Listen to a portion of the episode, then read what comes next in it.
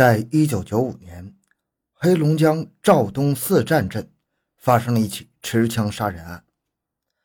这起案件的性质非常恶劣，影响也非常大。做下这起案件的犯罪分子共有两个人，他俩在不到三个小时的时间内，共杀死了三十二个人，杀伤十六个人。这样恐怖的记录，在我国的刑侦史上十分罕见。欢迎收听由小东播讲的。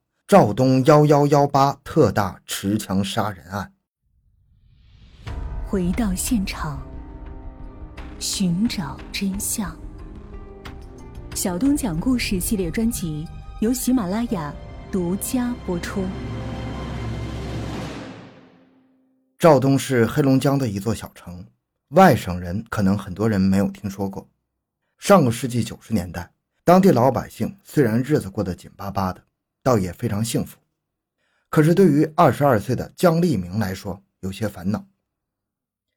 姜立明是四站镇东青村的农民，承包了一家小药店，虽然赚不上什么大钱，但是也基本能维持生活。可就这么一个小营生，他可能也做不下去了。原因是镇里卫生院的院长侯成清、副院长白慧成不准备继续承包给姜立明了，他们想让熟人接手。江立明非常的不满，但是不愿意归不愿意，审批权在人家手里没辙。而且前两天他刚在外地搞了一批不是正经途径来的药品，被院长、副院长将这事儿告诉了派出所长周守芳，于是周就带人把这批药品给查扣了。江立明认为，其他地方很多药店都是这么做的，以往都是没人管，这明显是针对他呀。这次损失可不小。对于江立明来说，无异于是毁灭性的打击。人被逼到绝路上，总想着做一些极端的事儿。江立明对他老婆说好几次：“哼，他们不让我活，我也让他们活不成。”另外一个凶手，二十六岁的冯万海，家里条件更差，吃饭都成问题。他和派出所所长周守芳一向是有矛盾，因为冯万海经常因为一些小事儿被周守芳叫过去训斥几句。他认为对方是故意为难自己。有一天，又是因为琐事冯万海在村子里四处躲，恰好和江立明碰上了。两个人本来就认识，之前关系一般，但是这一次的相遇却将两个人的命运紧紧地绑在一起。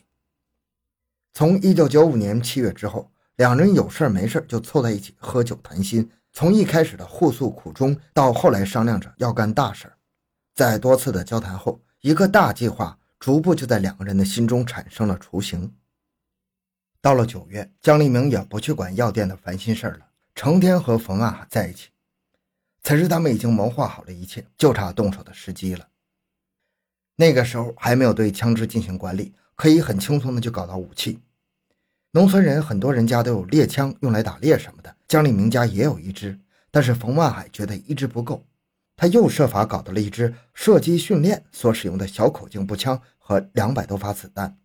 这种枪可以装十一发子弹连续射击，但是子弹口径较小，威力不大。有了枪以后，自然还需要弹药。后来他们又从一个小商店里买了三百发猎枪子弹，这个子弹比较猛，一枪能打倒一头牛啊！那如果是打人，那可想而知。两个人拿着家伙跑进深山老林，开始练习枪法。那段时间，家人都看不到江立明的身影，问他在干嘛，他就说自己在忙。至于忙什么，没告诉家里人。一个星期后，两人的枪法提高了很多，虽说不上是百发百中，但是用来近距离打人那是一点问题都没有。于是，一场蓄谋已久的血腥屠杀正式开始了。他们的第一个目标是江立明的情人侯春花。侯春花是一个已经有家庭的人了，但是还在外面和其他男人暧昧不清。除了江立明，还有其他情人。江立明觉得被他给欺骗了感情，心里很不爽，于是决定先把他给杀了。两个人拿着枪闯进了侯春花家，结果侯本人不在，她的老公、弟弟和其他四个人在家里打牌。两个人也不说话，对着侯春花的丈夫李永斌和弟弟李永军就开了几枪，两个人当场被打死，其他四个人吓得都蹲在地上。这几个人怎么办呢？冯万海问。哼，全都杀了吧。要不然肯定回去报案，到时候我们就杀不了其他仇人了。一切就这么随意的发生了。另外四个人也被冯曼海用那把小口径枪给逐一射杀。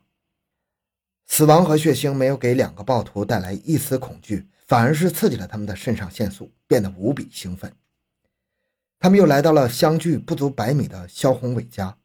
此时，肖家四口正在吃饭，几声枪响过后，肖家惨遭灭门。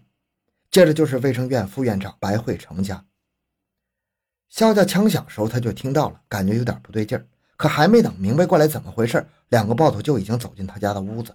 一见二人狰狞的面孔和身上的血迹，白慧成似乎明白了什么，立马下跪求饶。可是对方根本不给他机会，一声枪响，白慧成的脑袋被打开了花，血液和脑浆四处飞溅。接着又是他的老婆孩子，白家也被灭门了。以上几家都和江立明有恩怨，那接下来就轮到冯万海的仇人倒霉了。他们先是来到曹学军家，曹学军不在，只有他老婆在。曹七哪见过这阵势，吓得两腿晒糠啊！曹学军哪儿去了？冯万海质声问道。他他去街上饭店吃饭了。又一声枪响，曹七倒在了血泊之中。两个人随即来到了街上的聚义火锅城找曹学军。意外的是，曹学军没有找到，但是碰到了派出所长周守芳。这可是冤家路窄。当时周守芳正在吃饭。他远远就看到两个人手里的枪，以为是去打猎刚回来，也没放在心上。见两个人走近之后，周守芳站起来，还想对两人训斥两句，怎么随便拿着枪上街时，对方已经朝他开了一枪。周守芳倒在地上，圆睁眼睛，不敢相信眼前发生的一切。腰间的那把七七四手枪已经来不及拔了。本来周守芳是死亡名单的最后一个，毕竟对方的身份不同，还有武器。但是没有想到，他们和他意外的提前碰到了。两个人将周守芳的配枪拿走后，离开火锅店。接下来，他们要杀的对象住的相对分散，靠走路是不行了，得弄辆车。正好一辆吉普车开过来，见有人拦车，赶紧停下来。他没想到，光天化日，竟然有人敢抢车。面对黑洞洞的枪口，张喜春赶紧下车求饶。因为素不相识，所以姜立明和冯万海并没有想杀死他，只是一枪打在他腿上。然后开着车跑了。他们对接下来的仇人挨个拜访。他们先是来到了姜立明的情敌农行职员刘守成家，接着是另一家药店老板季文华家、赵殿林家、个体运输刘贵杰家、卫生院长侯成清家、个体户黄福斌家，打死打伤十九个人。本镇的仇人杀完后，两人又开车来到了五里明镇，想要将该镇派出所长刘志明给杀了。好在刘志明当时不在家呀，没有找到报复对象，两个人很气愤。他们竟然将马路上一个无辜的群众高占武给打死了，原因仅仅是高占武挑着担子挡住了他们的去路。随着汽油耗尽，他们又分别在五里明镇西京村抢劫，抢了辆吉普车，将车上四人打死一人，打伤三人。此时已经到了晚上八点半，两人担心警察会顺着车辆信息追查过来。就把车给扔了后，重新抢了一辆车后，朝着赵源方向开去，准备继续杀人。其实早在傍晚六点四十分，李永斌被杀后，他的妹夫就已经报警了。派出所得知后，立刻又报告给镇里。当时的通讯比较落后，电话在当地也并不普及，镇长还不知道两个杀人恶魔已经凶残到何种程度了。他只是召集了镇里的大部分干部和八个治安员去处理现场。可当他们统计完伤亡人数后，才发现至少已经死了十个人了，这已经不是镇上所能处理得了了。于是立刻将事件报告到了肇东市局，市局又上报到了黑龙江省厅。当死亡人数不断的向上汇报时，所有人都惊呆了。不要说肇东，就是全省甚至全国这样的恶性案件也并不多见。省厅立即下达追捕令，于是，一场由一百二十多名警力组成的追捕组朝着两名暴徒追去。到了晚上八点四十左右，终于发现二人踪迹。此时已经有四十个人伤亡在他们枪下。